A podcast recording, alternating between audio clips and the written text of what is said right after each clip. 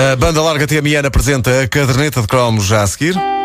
Olá, desta vez não venho falar-lhe de nenhum passatempo, nem de nenhum concerto, nem de música sequer. Esta mensagem é sobre o milagre da vida e a força da esperança. Lembra-se do fã da caderneta de cromos do programa da manhã que iniciou a petição para o regresso do Fiz de Limão? Um super fã da caderneta e da rádio comercial. Ele chama-se Ricardo Augusto. Nós e toda a gente que ouve a comercial ficámos abalados com a notícia de que o Ricardo tinha tido um violento acidente. Gerou-se na altura uma campanha espontânea de ajuda ao Ricardo e já agora também aos bombeiros de Alcochete. Uh, e o Ricardo esteve mal, os médicos estavam muito pessimistas, mas como sempre, mantivemos a esperança. Sabe mais? O Ricardo Augusto fintou o prognóstico reservado, recuperou e vem contar a sua história às manhãs da comercial na próxima sexta-feira. O Chrome número 1 um, em discurso direto na sexta-feira. Rádio Comercial, a melhor música e acreditar. Acreditar sempre. Acreditar sempre.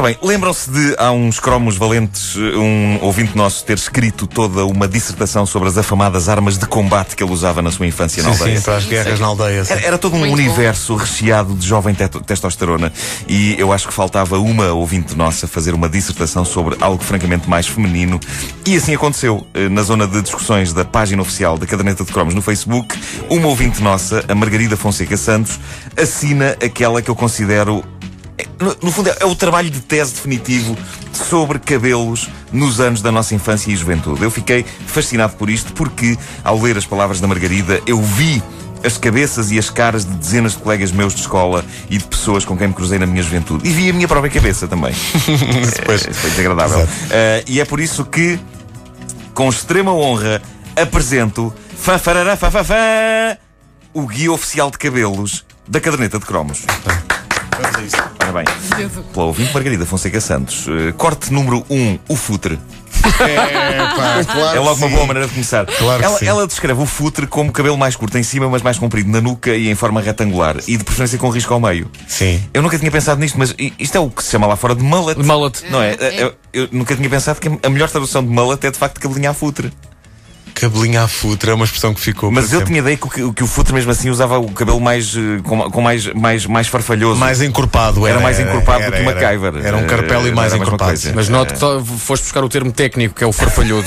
Sim, sim, com mais farfalho. Bom, eh, corte, corte número 2, tigela. Este diz muito, eh, como vocês sabem, eh, nas palavras da Margarida, é um corte em forma de tigela com inspiração eclesiástica, também com risco eh, ao meio. Eh, bem sei. Eh, há fotografias que o provam. Medo. Que eu nunca E quando é que nós temos acesso a essas não, fotos? não, não, não, não, não. Não? Não, não, não, não, não, não. Menino. Não, não, não, não, não, não. Corte 3, Beatriz Costa. Eh, cabelo cortado de forma direita pelo queixo eh, e franja curta por causa da visão perfeita para o quadro preto. É o que diz a, a Margarida. É. A minha irmã usou isto. Também eu tenho lá uma fotografia com 6 anos. No fundo, isto era o corte de tigela para as miúdas. Pois, era um sim, bocado, sim, era um bocado Era, isso. Eu era. penso que uma vez por outra o meu corte de tigela terá roçado perigosamente o Beatriz Costa. Mas já era indiferente porque eu era gozado de qualquer maneira. Eh, Isso é o, o teu corte à tigela. Seria Beatriz Costa nos dias em que tu ias de colãs. E atenção que isto é uma metáfora. Tu ias de colãs para a escola. Eu ia de colãs para a escola. Como toda a gente, vocês também. Não. Não? não, não. não Na primária? Eu sim, Nuno. Já falámos sobre isto. Raios. Bom, ah, mas tu sempre foste Maria Rapaz. Ah, pois era isso. Por acaso não, até esta banda bem feminina. Então era isso. Então era isso. Corte número 4, querubim. Cabelo feminino ou masculino encaracolado, moreno ou louro. Diz a Margarida que fazia com que jovens parecessem anjinhos. De pau caramuchoso. Sim, sim, O cabelo. Eu sempre gostei desta expressão Sim. do pau caramuchoso. É. Corte número 5, rabichos. Havia muito disto na escola secundária de Benfica, devo dizer-vos. sim. Mas eh, Quero eu nunca tive. crescer um fiozinho, Um de- fiozinho, de nuca, é? era- Eu nunca tive pelas razões apontadas precisamente pela Margarida. Diz ela, madeixas curtas ou compridas que nos saíam da nuca. Quanto maior a ousadia, maior o rabicho, que depois era puxado pelos companheiros ou companheiras como cumprimento de guerra. No meu caso, Margarida nunca seria como algo tão fixe como um cumprimento de guerra. No meu caso, seria sempre para aleijar o Marcolito. Sempre para aleijar o Marcolito. Bom, eh, Olha aquele com colãs. Ainda se meteu o rabicho. eu não usava colãs na secundária. Os colãs eram na primária. Era agora. Agora e agora na secundária com colãs. Ainda no outro dia. Enfim, mas, mas sim. Deixam umas pernas quentinhas. corte, corte número 6. As poupas. Uh, segundo Ah, a sim. Margarida, Ah, sim, sim. eram cabelos que desafiavam as leis da gravidade com madeixas elevadas por meio de fixação, laca ou gel, com secador. Epá, o Podiam trabalho ser que elevadas por é. cima da testa, deixando algumas farripas curtas, simétricas, caídas, em substituição da franja. Sim, isso era o clássico Studio Line. Ela está a Também- escrever e eu estou a também ver. É isso. verdade, Studio, Studio, Line. Também usei, mas Ah, felizmente não há fotografias para. Eu, eu, mas eu, eu queimadas. estou a ver os cabelos de variadíssimas colegas minhas de escola e também de uma vizinha minha, para quem ainda estamos em 85. Bom, ah, corte 7, bandolete. É, é com bandoletes. Explica a Margarida com bandolete de licra lisa, cabelos soltos, mas com bandolete na testa. Com bandolete de licra cruzada, cabelos devidamente presos com bandoletes feitas, reparem nisto, de colãs cruzados multicolores. As miúdas metiam colãs na cabeça. Não me lembro. Não, mas isso era só quando eu ia assaltar bancos. pois é, que era uma coisa que a malta fazia mas muito. mas eu, a, a, a, a bandolete. Olha, se alguma vez eu tivesse posto piugos na tola. Epá, Não me admirava nada. Eh, mas a, a bandolete não era, não era assim tipo de veludo ou que era aquilo, não era assim, não tinha Era assim um materialzinho material- assim. Eu acho que havia de licra, de facto. E havia aquelas do. a do Mark Knopfler. Que Ah, eram sim, aquelas sim, do claro. ténis. Eram do ténis. Vitas Garolaitis. Ele, ele saía dos concertos e ia jogar ténis.